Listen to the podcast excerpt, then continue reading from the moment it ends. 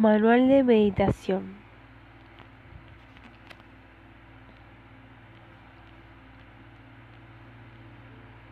La meditación constituye un instrumento para ayudar a resolver problemas y alcanzar objetivos en nuestra vida cotidiana.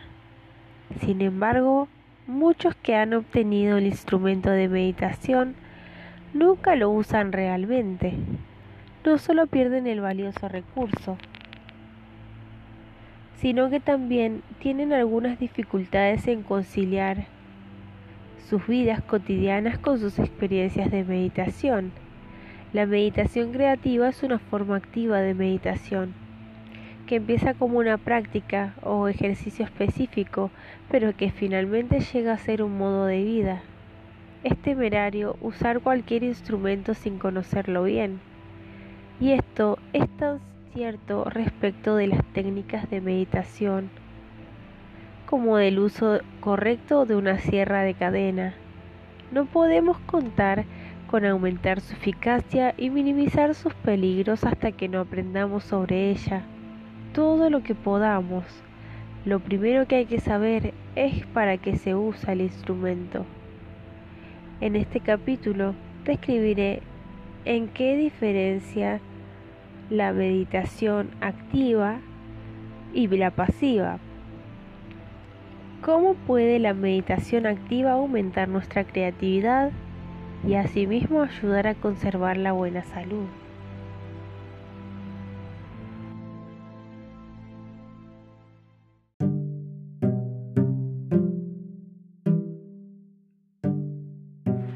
Quienes practican la meditación pasiva se cargan de energía permaneciendo tranquilos y receptivos. A menudo lo primero que ocurre como resultado de este ejercicio es que los psicólogos humanísticos han, denominado experiencias cumbre. Estas se describen como experiencias de felicidad, alegría, expansión de conciencia o profunda espiritualidad. Cuando se les pide que expliquen cómo les afecta su meditación, los que practican responden a menudo. No lo sé exactamente, pero me siento muy bien. Sin embargo, el único cambio en sus vidas es de vez en cuando que pueden elevarse con el recuerdo de la experiencia cumbre. Al seguir meditando, empiezan a producirse fenómenos mucho menos deseables pueden llegar a aterrarse por agobiantes sentimientos de alineación y soledad. Visiones de demonios y luchas con fuerzas amenazadoras empiezan a llenar el mundo en el que antes habían vislumbrado el cielo. Es decir, abren los ojos de lo bueno y lo malo y se dan cuenta de que no es todo como pensaban antes. Al llegar a este punto, mucha gente empiezan a dudar de que esté meditando correctamente. Si dudan o se asustan demasiado, puede que dejen de meditar.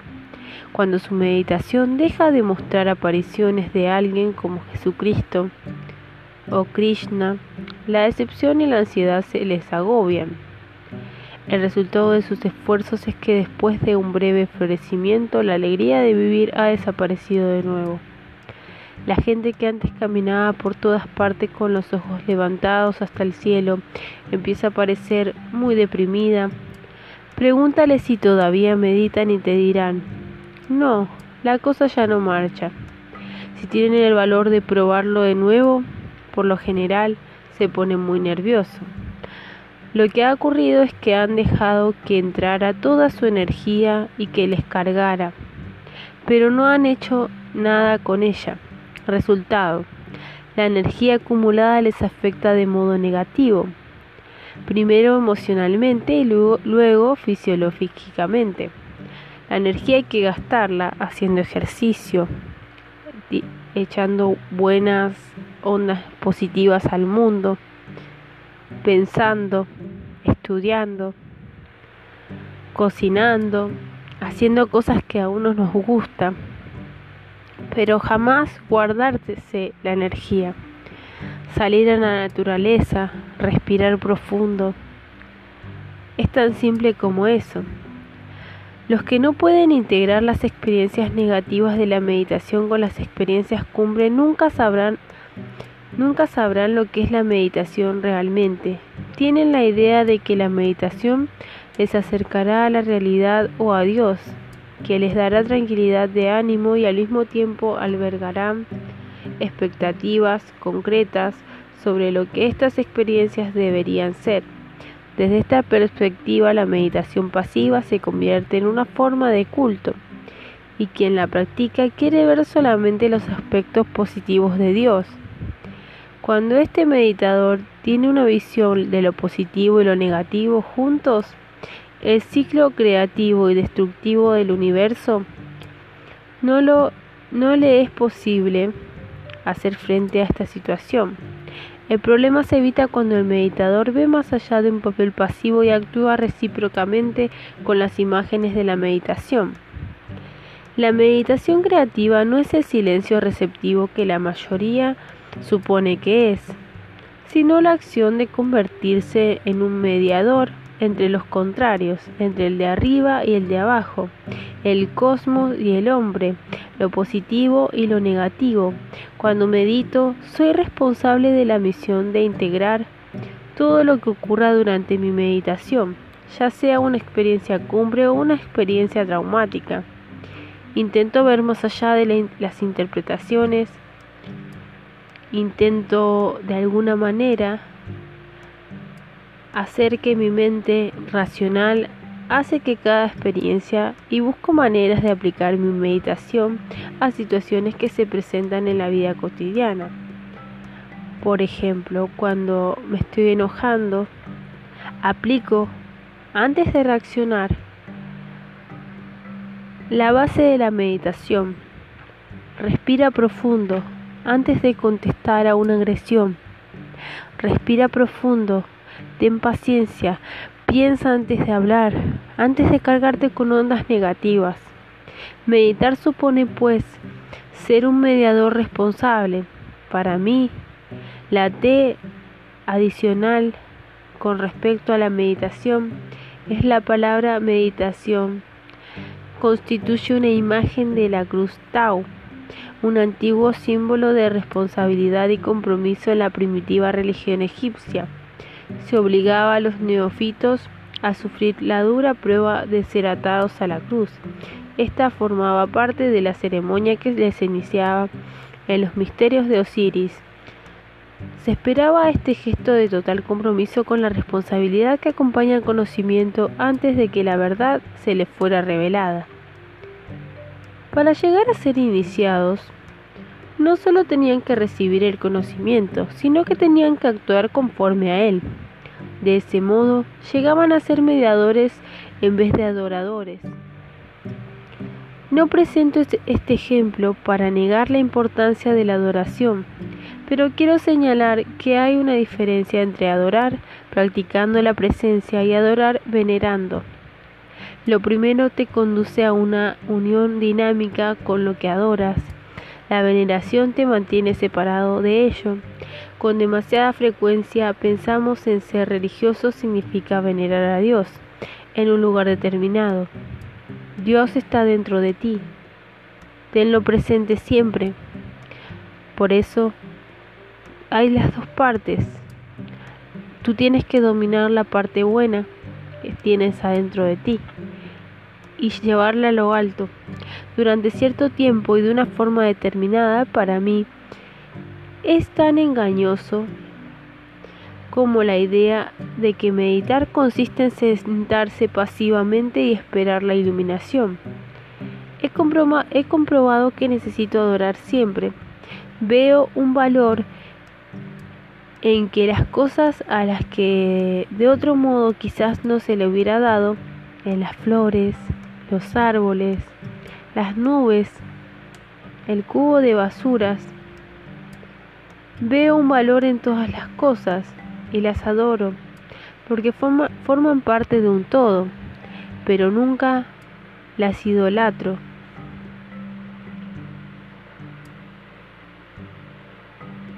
Necesito vivir a Dios, al cosmos y al universo y no separarme de ellos sentándome, fijándome la mirada y diciendo, aleluya.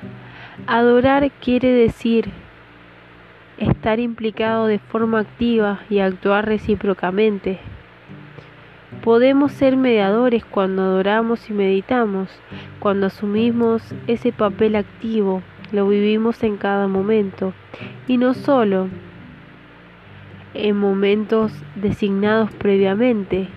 Todo en la vida resulta afectado, especialmente nuestra salud y nuestro estado de ánimo. Todo lo que sentimos, vemos, experimentamos en el curso de la vida vive dentro de nosotros. Las experiencias que se absorben pero no se digieren forman un residuo que se entorpece nuestro funcionamiento psicológico. Casi del mismo modo como el colesterol puede obstruir nuestras arterias, la meditación pasiva estimula el flujo de energía y cuando la energía se, precipita por nuestras arterias psicológicas, todo ese residuo empieza de pronto a soltarse agitadamente. De forma consciente lo, experimentamos como traumas que aparecen bajo toda clase de abdominales distraumas, disfraces. Muchos manuales de meditación no sirven porque no dicen que nos hagamos caso. Si estás experiencias negativas ocurren. Sin embargo, si las reprimimos, nos harán sino salir de la superficie cada vez que meditemos. Atención, saldremos de la meditación con el recuerdo de que fue negativa y con la inquietante expectativa de que la próxima meditación también lo será. Es un error, porque no siempre actúa de la misma manera es según las ganas que tú le pongas. Podemos disolver los traumas dándonos cuenta de que la energía acumulada en el interior puede ser transmutada y liberada si tomamos parte activa en la meditación. He comprobado que la meditación creativa constituye el método con el cual disuelves las formas concretas de las experiencias negativas y comprende que son la compensación por las expectativas y experiencias cumbre. Ambas clases de experiencia constituyen un todo que debemos abarcar si deseamos desarrollar una conciencia equilibrada. Imagina una situación en los negocios en la que estás, de pronto abrumado por un problema que no sabes resolver. En la meditación creativa, sitúas el problema fuera de ti mismo ya no estás afectado personalmente. No es tu problema. Es un problema que pertenece al mundo del que surge. Desde esta, desde esta perspectiva podrás enfrentarte a él de un modo despegado, desapegado, impasible y no subjetivo. Tus reacciones serán energéticas y positivas Respirarás profundo antes de reaccionar. Al no ser ya personalmente vulnerable a esta situación, gracias a haberte convertido en un embajador consciente tanto del lado positivo del asunto como de lo negativo, puedes armonizar ambos aspectos. La meditación creativa origina un foco donde neutralizar e integrar todas las facetas de tu vida. Es un instrumento práctico más que un, que un estado pasivo de adoración. Puedes usarlo para resolver problemas, para traer silencio a tu vida, para tranquilizarte, para bajar el estrés, pero también te beneficiará de un modo más directo, ayudándote a desarrollar una perspectiva de la vida que dé armonía a tu cuerpo y a tu mente, una salud mejor es una de las recompensas más gratas de la meditación activa. La enfermedad constituye una seria manifestación del material traumático reprimido. Por eso, cuando realizas una interacción con cada experiencia vital, como ésta se da, nada puede reprimirse hasta el punto de formar un charco estancado de energía que termina por desorganizar el normal funcionamiento de tu cuerpo, usando la meditación como modo de aprender sobre nosotros mismos. Pronto llegaremos a entender cómo se origina la enfermedad y cómo podemos evitarlas. En el mundo médico existe hoy un creciente interés por el llamado control de la mente sobre el cuerpo, como se pone de manifiesto en la literatura sobre medicina psicosomática. En mi propia experiencia con este fenómeno he comprobado que el control es un término inapropiado para lo que en realidad sucede cuando la gente se cura de un dolor de cabeza o experimenta la remisión de un tumor maligno de manera permanente, milagrosa, solamente pensando en positivo y afirmando que está sano, afirmando que se siente bien. Tarde o temprano existe la ley de la atracción. Cada uno de nosotros tiene la capacidad de poner de manifiesto el poder de la mente sobre la materia. Ahora bien, antes de, de nada, Debemos entender en qué consiste realmente este poder. No es una fuerza, a pesar de que ocasione un flujo de energía. Es limitado, es ilimitado, pero extremadamente sutil. No se trata de un control ni de poder en el sentido autoritario, es más bien lo que yo denomino abolición pasiva si se quiere o controles voluntarios. La abolición pasiva supone un tipo de fuerza de voluntad, pero su fuente es la clase de voluntad que alcanzamos cuando actuamos como mediadores responsables. Aunque describiré tan complicado concepto, en este mismo capítulo debes descubrir la abolición pasiva en tu experiencia propia antes de poder entenderla por completo. Las técnicas e ideas que representan en este libro están destinadas a ayudarte a descubrir este y muchos más otros recursos escondidos en tu interior. Cuanto me di cuenta de mi capacidad de utilizar la abolición pasiva, la usé para demostrar a la gente cómo podemos inducir a nuestros cuerpos a reaccionar los estímulos externos de modos inusuales. Durante mis primeros años de conferenciante, solía empezar las charlas tendiéndome en una cama de clavos bien separados Luego me levantaba e invitaba al público a examinar las punturas que los clavos habían hecho en mi cuerpo. Seguidamente les explicaba nuestras posibilidades de controlar el flujo sanguíneo, deteniendo o activando el sangrar de las heridas. A pesar de que los clavos nunca estaban esterilizados, en ninguna ocasión se me infectó una herida.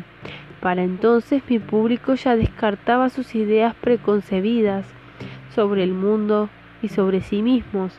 Estaban dispuestos a recibir conceptos nuevos. En la conferencia que seguía, trataba de hacerles ver su potencial creativo y sus, sus recepciones y represiones autoimpuestas que les impedían llevar a cabo una vida más plena y feliz. Después les describía cómo cada uno de nosotros está conectado a toda su vida a través de nuestra naturaleza esencial, que es espíritu. Estas ideas no son fáciles de comprender para la mayoría de nosotros, porque nuestras actitudes nos han dispuesto para cualquier realidad que no sea las formas más densas y concretas de energía. Solamente la demostración innegable de un hecho contrario a la visión limitada del mundo parece abrir la mente y el corazón de la gente. Después de mi conferencia, pedía de nuevo al público que examinara las punturas, porque para entonces los agujeros habían cicatrizado, o mejor dicho, yo había querido que se cerraran sin daño para el cuerpo. Lo había deseado con la mente, lo había afirmado. El público de hoy no necesita estas terapias de choque para abrirse a nuevas ideas. El mundo está despertando. Ya no necesito demostrar los aspectos extraordinarios de la mente sobre la materia, salvo los laboratorios donde los científicos tratan de entender la complejidad de las interacciones entre la mente y el cuerpo. Esta es la nueva receptividad que no ha llegado por casualidad. Muchas demostraciones bajo las condiciones controladas en laboratorio han preparado el camino. En cierta ocasión, participé en un experimento en el que controlábamos los efectos fisiológicos sobre mi mente y mi cuerpo. Cuando me atravesaba el brazo con una aguja de hacer punto, lo que pretendíamos fundamentalmente era ver si mi capacidad para agujerear mi cuerpo sin sentir dolor se debía a que bloqueaba la experiencia mentalmente o a que de verdad impedía que mi cuerpo se traumatizara. He aquí la descripción grabada del experimento de la película Mente y Mano, correspondiente a la serie CBC la naturaleza de las cosas, 974. Se ha pedido a Jack S. que cierre los ojos y adopte un estado de meditación. Unos electrodos sujetos a su cuero cabelludo y a otras zonas de su piel controlan un número de parámetros físicos. Si experimentara dolor o ansiedad en cualquier punto a lo largo de la prueba, habría que esperar un rápido cambio en las lecturas del contador. Jack no recibe ayuda de nadie, como tampoco ninguna información de biorealimentación, partiendo de una línea por encima de 13 ciclos por segundo. El registro muestra ahora un aumento gradual en la frecuencia alfa, como demostración del control voluntario de un estado de dolor. Vamos a pedir a Jack que atraviese completamente su bíceps izquierdo con una aguja de hacer punto no esterilizada de ancho de diámetro acero de calibre 24-26. Un factor importante que hay que señalar aquí es que no ha habido preparación previa alguna y que Jack no está en estado hipnótico. Jack dice, voy a atravesarme el brazo con esta aguja. No tengo ningún lugar específico por donde hacerlo. La voy a introducir por aquí y empujarla para que salga por el otro lado. Ahora atraviesa el brazo por completo. Una, una, luz roja destellante no muestra cambio alguno en el ritmo del corazón.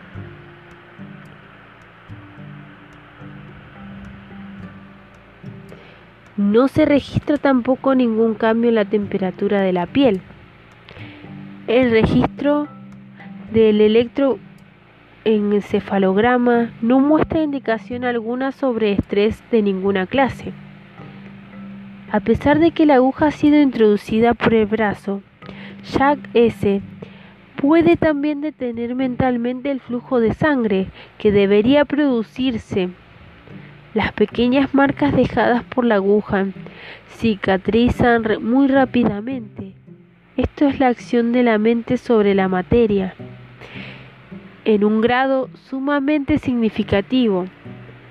En este experimento llevado a cabo en el Langley Porter Neuropsychiatric Institute de San Francisco con el Dr. Kenneth Pelletier, cada prueba fisiológica era seguida de una entrevista en la que se me preguntaba cómo me había sentido y qué había pensado mientras hacía el experimento. Después de, una, de la prueba de la aguja dije, dado que sé que voy a introducirme la aguja, no tengo necesidad de dolor. Me he situado en un estado de desunión, lo que significa que mantengo ocupada mi atención visualizando algo fuera de mi ser. Siempre estar atención a mi brazo. En este sentido, puede decirse que no estoy haciendo pasar la aguja por mi brazo, estoy haciendo pasar la aguja por un brazo. Mi cuerpo ha aceptado que tal cosa puede ocurrir y no sentirá ningún temor ni dolor.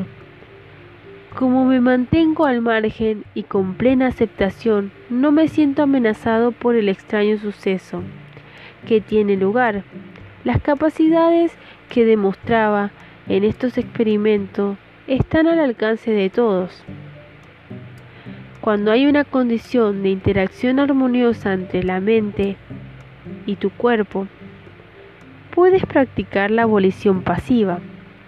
Para alcanzar tal, armonía, necesitas desarrollar un punto de vista desligado, una conciencia del propósito de vida, mucha práctica y un flujo de energía o conciencia que no esté obstaculizado por el temor o por la emoción reprimida.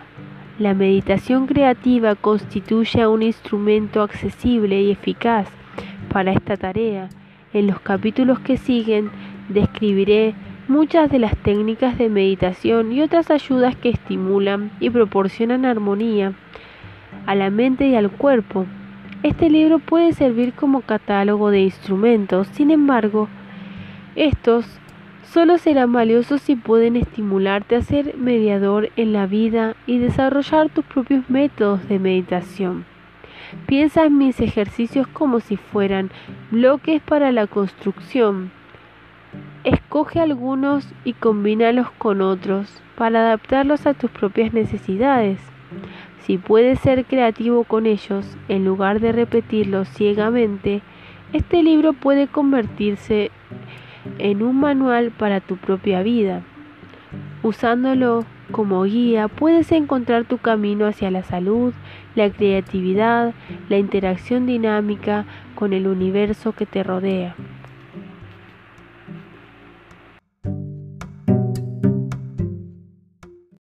Capítulo 2. Autoiniciación.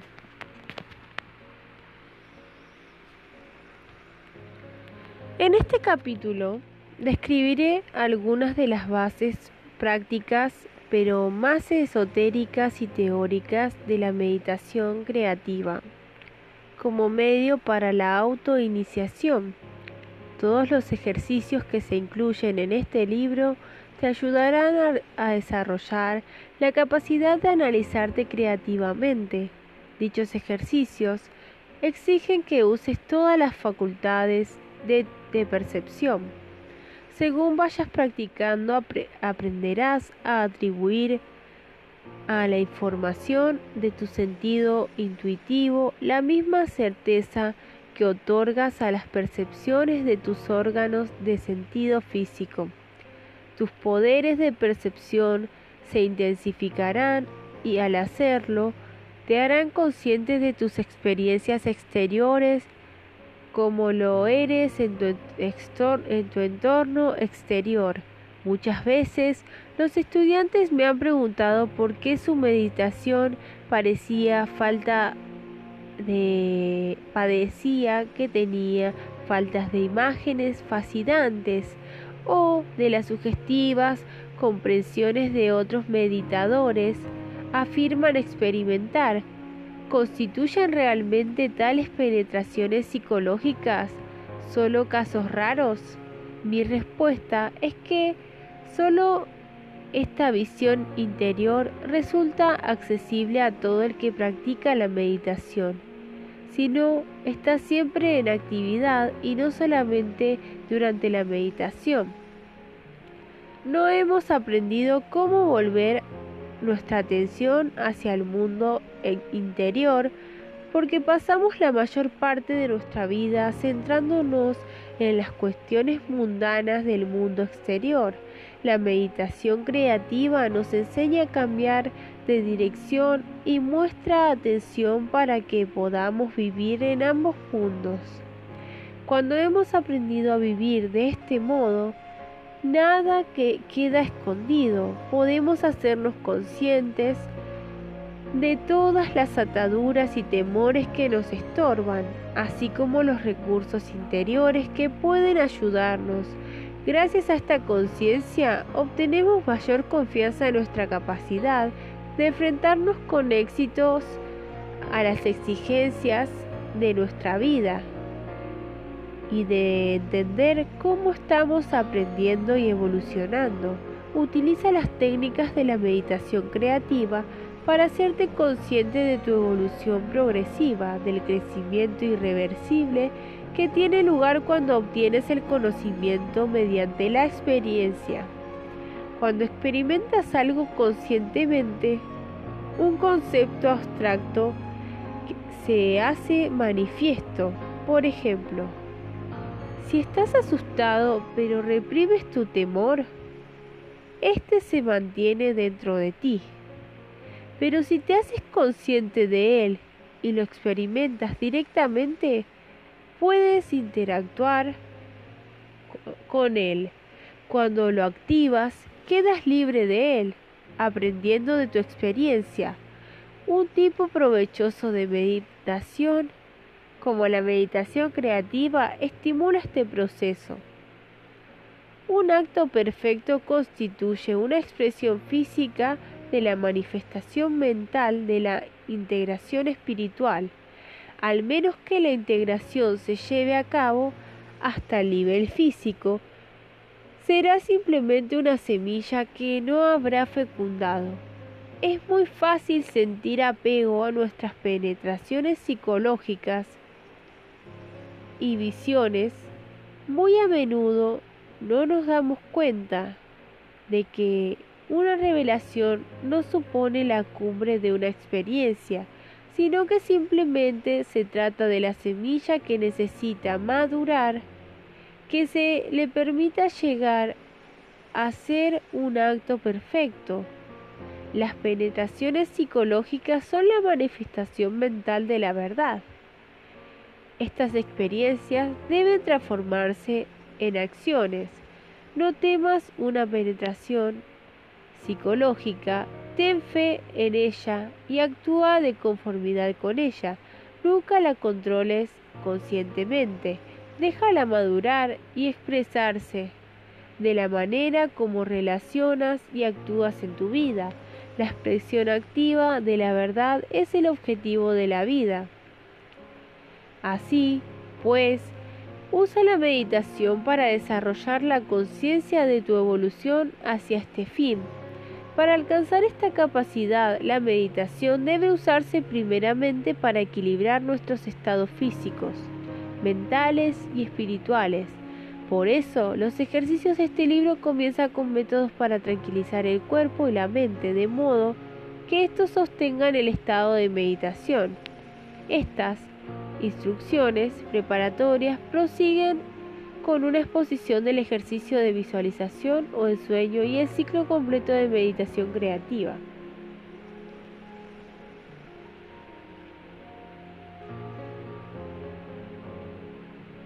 Activar los chakras, despertar nuestros poderes intuitivos por la meditación y buscar una integración de la mente, de la mente cuerpo y espíritu es el nivel más alto. Fue en otro tiempo competencia tan solo de los chamanes y los místicos. Hoy pueden ser fines bien corrientes. Ciertamente los medios para alcanzarlos son accesibles a todo el mundo. No tenemos que pasar por las severas pruebas ritualizadas que los antiguos iniciados experimentan para obtener el conocimiento. Antes bien, tenemos que darnos cuenta del hecho que todos somos iniciados. ¿Cómo nos hacemos iniciados? Por nuestro propio cambio de conciencia.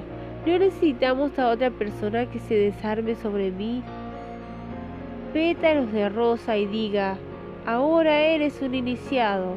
Desde el momento en que tenga, tengo la iniciativa de asumir la responsabilidad sobre mi propia conciencia y comienzo a trabajar con ella, me convierto en un iniciado. Sin embargo, soy un iniciado a nivel más bajo de iniciación.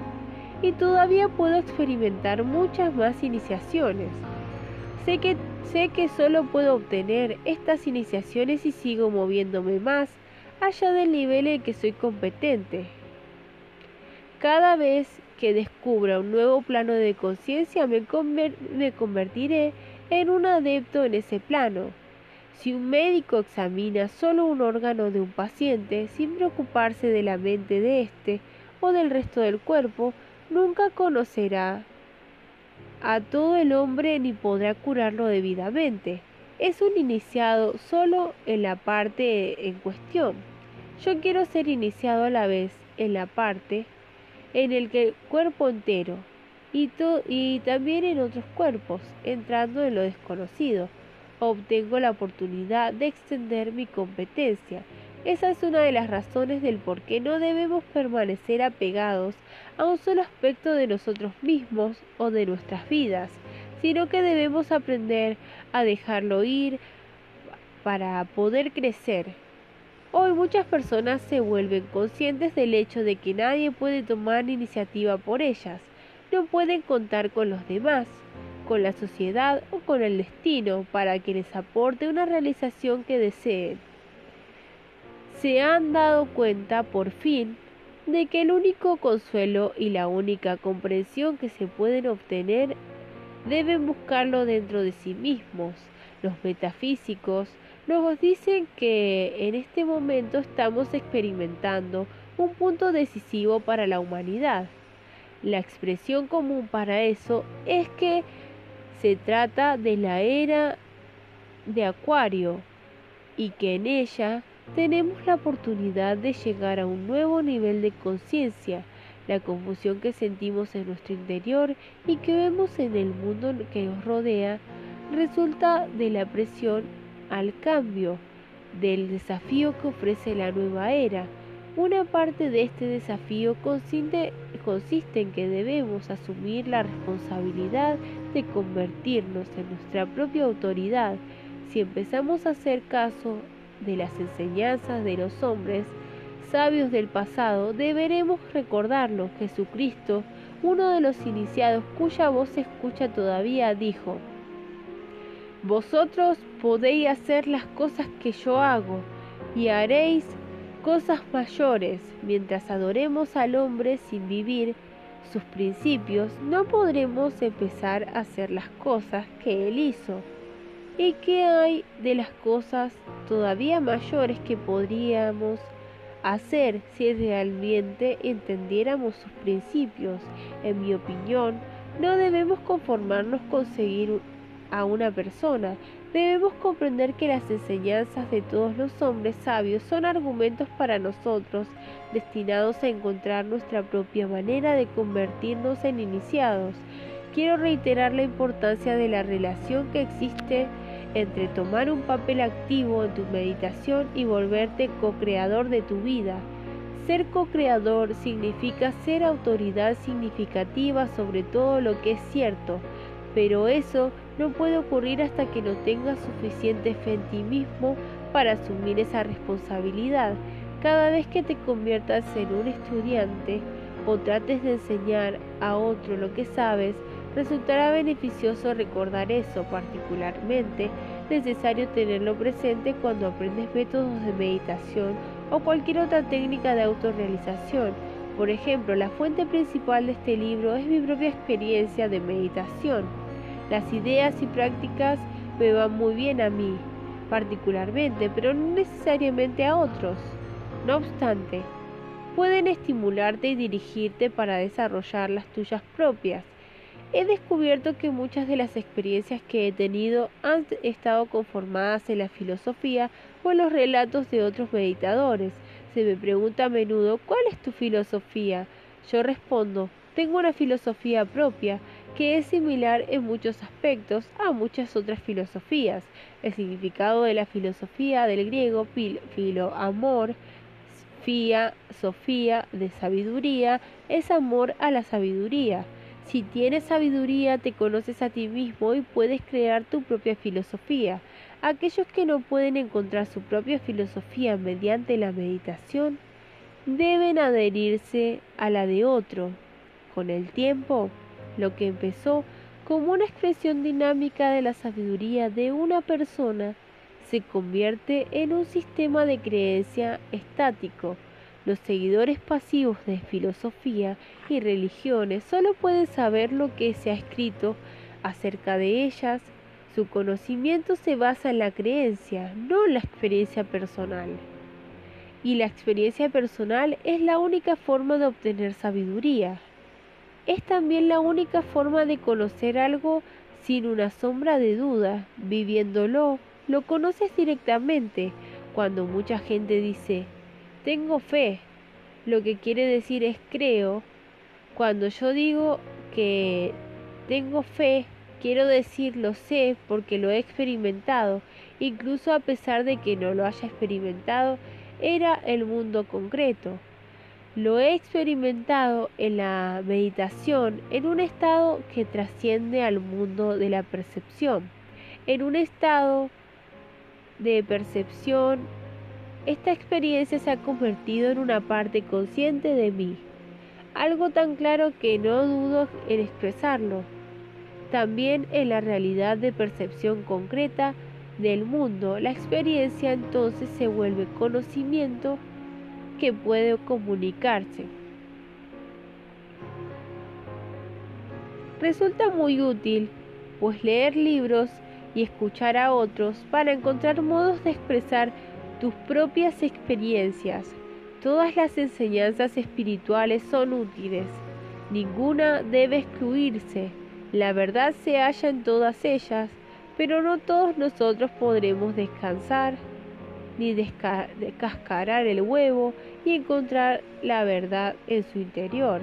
En mis clases un estudiante nuevo dirá, bien, ha estado usted hablando sobre la ciencia cristiana. Otros dirán, debe ser usted un sufi. Otro dirá, eso es lo que dicen los budistas zen. Otro dirá, esa es la enseñanza cristiana verdadera. Y luego, todas esas personas quieren convertirme en una autoridad para escuchar mis enseñanzas.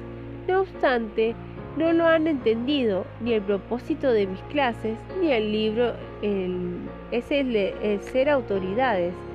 Se trata de una recopilación de mis propias experiencias cumbre y una descripción de los métodos que he usado para producir estas experiencias. Antes de practicar estas técnicas de meditación creativa, es importante que ajustes tus actitudes a los papeles estudiante-profesor. Toma conciencia que no puedes aprender siendo enseñado. No comprendemos bien el papel del profesor. Enseñamos, enseñar debería significar compartir nuestra experiencia con otra gente porque sentimos un profundo deseo de que los otros puedan experimentarlo por sí mismos y lo compartan con nosotros. Es un proceso de intercambio, una transferencia de pensamiento sin dogmatismos.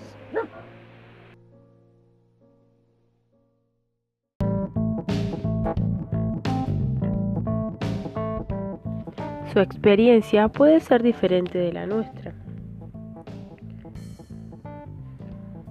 Así como la semilla es distinta de la flor, un maestro puede compartir sus experiencias como si sembrara semillas, de modo que los demás puedan cultivar sus propias flores. Al enseñar, uno debería decir solamente, aquí hay un modelo, si te gusta el modelo, quizás te guste saber cómo se formó. Deja que te dé el método, estoy repartiendo diseños. Así pues, aquí está mi diseño. Úsalo si te gusta. ¿Te gusta mi traje?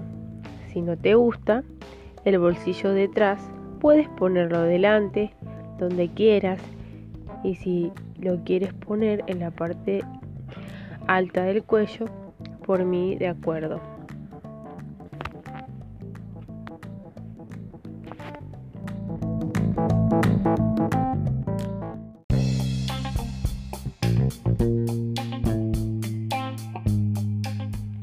Preparando para la práctica.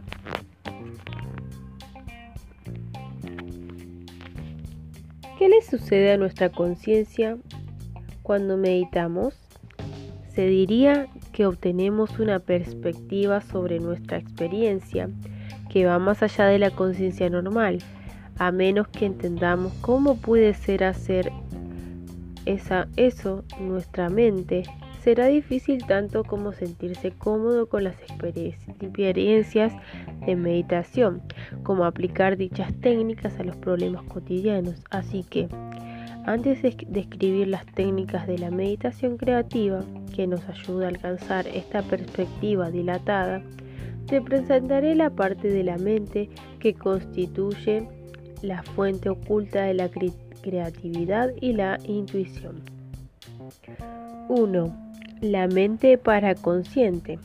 La mayoría de nosotros hemos sido educados para vivir de acuerdo con los procesos de verificación lógica. Han desviado nuestra atención del proceso autodescubrimiento Decimos que conocemos algo, sin embargo el conocimiento real comprende tres puntos. Pensar, sentir y saber. El pensar se basa en una verificación lógica de las percepciones sensoriales, identificándolas con la ayuda de conceptos preconcebidos. El sentir consiste en una realimentación emocional, y nuestras respuestas emocionales al mundo exterior. Por último, el saber se basa en la experiencia intuitiva. Las intuiciones son el resultado de un proceso de descubrimiento creativo que se produce en nosotros. Normalmente no somos conscientes del proceso y no y solo percibimos conscientemente su culminación cuando intuimos una respuesta que penetramos.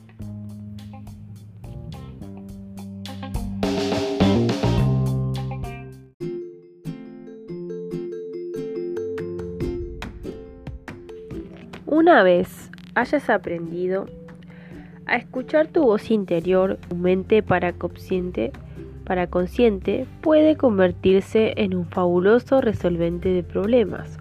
Tus sueños pueden ser medios eficaces para este fin. Presente el problema que se ha helado en tu mente consciente a tu paraconsciente tomando la decisión de soñar con ello. Si quieres oír la respuesta, pídela. Nuestra vida parece girar en un ciclo de problemas y soluciones. La expresión más radical de este ciclo puede experimentarse cuando entendemos que cada vez que nos dormimos soñamos, soñamos despiertos o tenemos una inspiración, morimos. Parte de nosotros se desvanece y no vuelve nunca más. En su lugar queda un área de nuevo crecimiento que se ha desarrollado a partir de lo que fuimos. La voz del paraconsciente es el sonido tanto de la creación como de la destrucción, que puede amplificarse con la meditación creativa. Medito cada noche. No establezco un momento exacto para ello, pero sé que voy a meditar. Normalmente el mejor momento para mí es una hora y media, dos horas antes de acostarme. ¿Cuál es el motivo para meditar? Quiero morir, desaparecer de mi estado presente y descubrir nuevos aspectos de mi vida que están evolucionando. No quiero entorpecer este crecimiento ni estancarme y quiero observar este crecimiento. No debes nunca tener miedo de no estar creciendo. Estás creciendo, lo que quizás no crezca tu conciencia del crecimiento. Cuando no eres consciente de algo, no puedes expresarlo, no puedes practicar tu yo. Es más fácil convivir con tu diario, morir y renacer cuando lo experimentas conscientemente cada día. Estamos constantemente pasando nuevas etapas y deberíamos estar preparados para hacerles frentes y vivir en ellas sin sorprendernos ni asustarnos. Cuando reprimimos nuestra conciencia del crecimiento y nos resistimos a cambiar, aumenta la tensión entre nosotros, hasta que finalmente nos vemos obligados a reconocerla. A menudo esta tensión se manifiesta como enfermedad. La meditación ofrece un puente para pasar conscientemente de una etapa de crecimiento a la siguiente. La gente habla a menudo de la mente y del cuerpo como si fueran dos entidades distintas y separadas. La mente y el cuerpo nunca pueden separarse durante este episodio físico que constituye nuestra experiencia. Piensa por un momento en cómo has visto el agua transformarse en nieve. ¿Podría haber nieve sin agua? Sin la sustancia del agua no habría nieve. La nieve es solo una de las formas en que, se, en que el agua puede convertirse. Por lo tanto, nuestras mentes individuales, hablo aquí de la mente total, no de alguna parte o sección en particular misma, universal. La mente universal, el agua que es impersonal, se individualiza cristalizándose como la nieve en nosotros como mentes personales. El espíritu es la sustancia primordial de que están hechas todas las cosas. Por eso, creo que nuestras mentes individualizadas crearon crearon nuestros cuerpos. Nuestros cuerpos están contenidos en nuestras mentes no a la viceversa, la mente atraviesa por completo cada célula de nuestro cuerpo físico. Los científicos se han dado cuenta parcialmente de esto en su descubrimiento de ADN y ARN, sus sustancias químicas que comunican energía del cerebro a todas las demás células. De este modo, durante toda la vida, el cuerpo es un efecto mental, porque la mente es quien nos manifiesta la sustancia espiritual. Somos seres tripartitos, compuestos de espíritu, la sustancia esencial, mente, la que manifiesta, y cuerpo, el que expresa. Cuando estas tres se armonizan, siendo por entero operativas e interactivas, experimentamos el crecimiento y permitimos que se dé con plena conciencia. El primer paso hacia esta integración tiene lugar cuando abrimos las puertas de la mente para consciente, y permitimos que la intuición fluya en nuestra conciencia. Permíteme marcar este punto, la ley de los vasos comunicantes. Mente con entorno físico.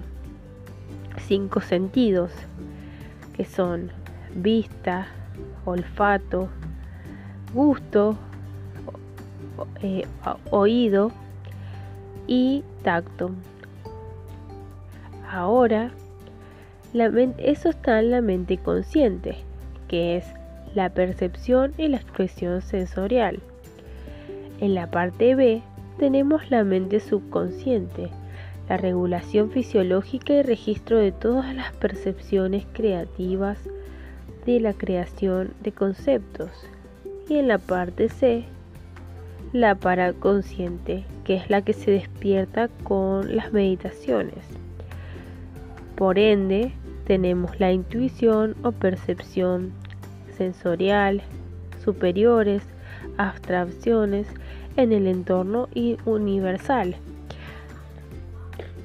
entonces, ese es un diagrama de la mente.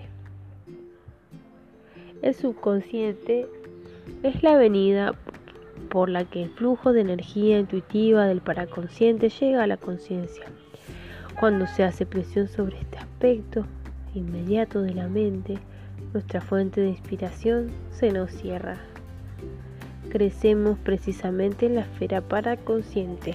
Las oleadas sucesivas de intuición se acumulan allí hasta que su energía exige que sean sacadas a la superficie, admitidas y absorbidas conscientemente, de modo de crecimiento del organismo entero pueda ser uniforme. Es como vivir en una casa de tres habitaciones en las que has amontonado todos los muebles en la sala de estar y la cocina y has construido la puerta del dormitorio para el resto de tu vida.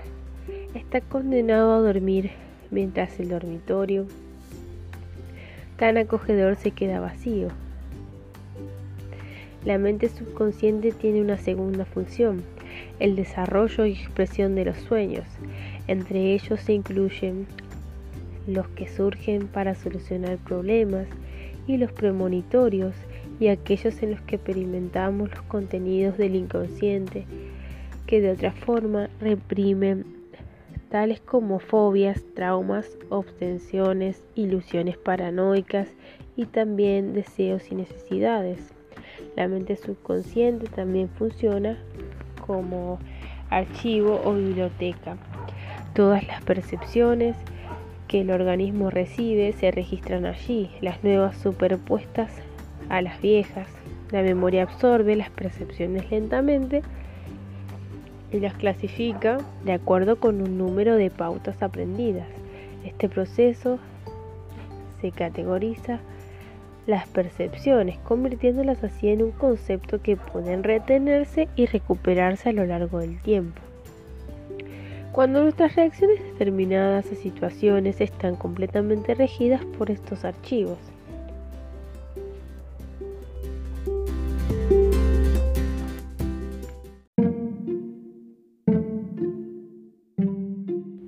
Actitudes. Hemos investigado al respecto de nuestra mente que la meditación nos enseña a activar y añadir a nuestros recursos disponibles. Podemos ahora enumerar las actitudes mentales que conllevan activar el flujo de la penetración psicológica procedente de la mente para consciente. Todas estas consideraciones serán nuevamente expuestas y ampliadas más adelante, cuando se describan como partes del proceso meditativo. Las presentamos aquí para que sirvan como guías orientadas que como prácticas específicas. 1. Autocontrol. Durante los ejercicios del libro, tu actitud debería ser la de un, espectador pasivo que se limita a observar lo que hacen el cuerpo y las emociones, las sensaciones que sientes. La información que recibas de la autoobservación romperá el ciclo de dependencia de las expectativas de otra gente tiene sobre lo que debes hacer.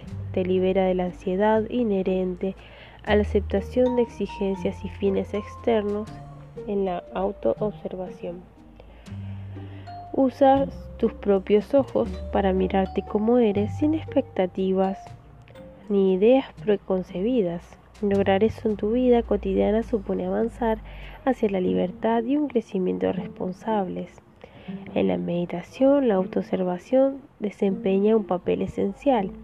Usa las técnicas que se usan para perfeccionar los poderes de la autoobservación en el proceso meditativo es la creación de una imagen especular de ti mismo, un segundo tú. Se trata de una forma de estimular un estado de desapego, a fin de que no te aferres a una determinada identidad, sino que estés libre para permitir que la imagen especular se comporte con plena libertad. Entonces el consciente y el paraconsciente pueden revelarse mediante dicha imagen especular. 2. Toma responsabilidad. Por la autoobservación puedes aprender a ajustar las técnicas de la meditación a tus necesidades y capacidades particulares. Sigue la pauta dada la primera vez que lleves a cabo las directrices para la respiración, el ensueño y la meditación creativa. Si te miras por dentro y por fuera, detectarás cualquier resistencia que tu mente, emociones o cuerpo pongan a estas pautas. Percíbela cuando hayas completado el ejercicio. Analiza por qué se produjo muy a menudo o pondrás resistencia porque existirá otro procedimiento más adecuado para ti. Tu inconsciente te informa de que hay modos de autodescubrimiento mejores que los que yo te sugiero. ¿Qué hacer en tal caso? La próxima vez que empieces el ejercicio respiratorio, por ejemplo, adapta mi método. de acuerdo con lo que te ha sido indicado por tu inconsciente, con lo que tú sientes que está bien. No hagas el ejercicio como yo te lo he dicho o como yo otro pueda decirlo. Hazlo tal como tú digas a ti mismo. No te apegues a mis métodos, no dejes que te dominen.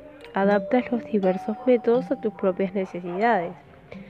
Resulta más fácil de lo que puedes pensar, pues requiere valor y responsabilidad. El primer paso hacia la autorresponsabilidad consciente en aflojar el rígido control es que la mente consciente suele ejercer sobre nuestro organismo esto es de importancia capital a la hora de iniciar la meditación con el control de la respiración, ya que la respiración constituye el proceso autónomo, o sea, tienes que respirar a un ritmo controlando tu respiración. El proceso autónomo más susceptible de, manipulación voluntaria. Cuando te hayas acostumbrado a la respiración paradójica y hayas impuesto dicho modelo, vas a ser autorresponsable y podrás crear el ciclo de la meditación creativa. 3. Llegar a ser un transmisor. Durante la meditación necesitamos estar relajados y tranquilos. No queremos que toda la mente y el cuerpo descansen, sino la mente consciente que denomina y domina la conciencia cuando el cuerpo ha sido calmado por el uso del control de respiración, las técnicas de respiración, la mente, la consciente ya no interfieren. El paraconsciente y el inconsciente pueden experimentarse. Mucha gente no logra alcanzar esta tranquilidad a pesar de los sinceros esfuerzos realizados.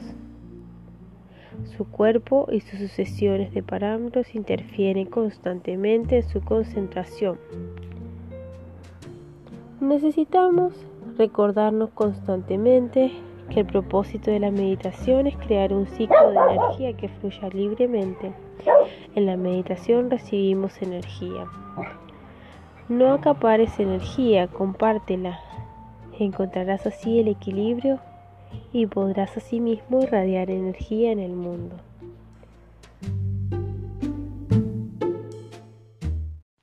Capítulo 4. Ensueño. Hemos hablado sobre la meditación como instrumento para el autodescubrimiento y hemos observado que deberíamos entender cómo usarla antes de empezar a trabajar con ella. Esta orientación continuará siendo un aspecto importante de las exposiciones que siguen. El ensueño es un soñar despierto, corto y conscientemente dirigido. El soñar despierto, al igual que soñar dormido, nos da el sabor de la experiencia meditativa. Los sueños de día nos parecen muy reales y podemos pensar, sentir y experimentar reacciones y cambios emocionales. Como respuesta a sucesos del sueño, todos hemos experimentado con sorpresa cuán vibrante y conveniente puede resultar el soñar despierto. Todos soñamos despierto en algún medio de alguna actividad cotidiana.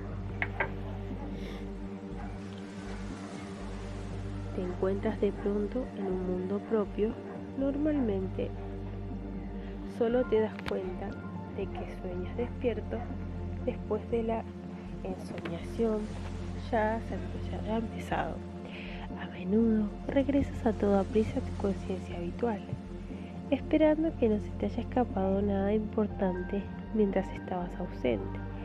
Otras veces puede que el soñar despierto sea demasiado interesante como para dejarlo, así que sigues en interacción con él alterándolo a tu conveniencia. Ejercicios. Hay cuatro técnicas básicas con las que debes familiarizarte antes de empezar el ensueño y la meditación creativa, para que puedas sacar el máximo provecho de tus experiencias y tropezarte con pocas distracciones. La pantalla de la memoria, medio de transmutar las alegrías y tristezas de tu vida cotidiana a fin de que no te preocupen durante la meditación, relajación, la postura adecuada que se debe adoptar durante la meditación para que las sensaciones corporales no interfieren, no interfieran en tu concentración. Pautas de respiración, pautas de expiración y expiración que sean lo más compatible posible con un estado velador y contemplativo y un autoexamen analítico y método para la observación y análisis de las experiencias meditativas a fin de que puedas aplicarse a la vida cotidiana. 1. Pantalla de la memoria. En tu ojo mental proyecta interiormente todas las actividades del día, interacciones, pensamientos, etc. sobre una pantalla de cine imaginaria la mayoría de la gente cree que puede concentrarse mejor cerrando los ojos. Al experimentar su mundo interior, empieza al despertar y deja que tus días se desarrollen en la pantalla. Tienes que ser consciente que tú eres el proyector. ¿Y quién es el observador? Sí, también tú, como ser objetivo y no implicado en los sucesos que se desarrollan en la pantalla. Cuando observes un consentimiento y lo juzgues negativo, detén la película. Contempla ese momento congelado en el tiempo. Estudia esa imagen simple y haz un esfuerzo para ver su lado positivo. Recuerda que cada vez que se suscita un problema, su solución surge también ve la solución en el problema de la pantalla, percibe la totalidad de la situación, situándote por encima de tu juicio inicial, sobre todo, y ello abarcándola con la compresión de tus aspectos tanto positivos como negativos. Extirpa la idea de culpa que has inculcado en ti como resultado lo que has aprendido y tu reacción a ella y perdónate. Después sigue pasando la película hasta completar el día. Lo que se ha realizado en tener este primer ejercicio es uno de los aspectos más importantes de la meditación. Ya has empezado a ejercitar un poder que constituye una de las recompensas más perseguidas de la meditación has empezado a transmutar tus actos negativos en positivos. Vuelves a ser creado, a ensancharte tu comprensión. Nada de lo que hacemos en nuestra vida puede barrerse.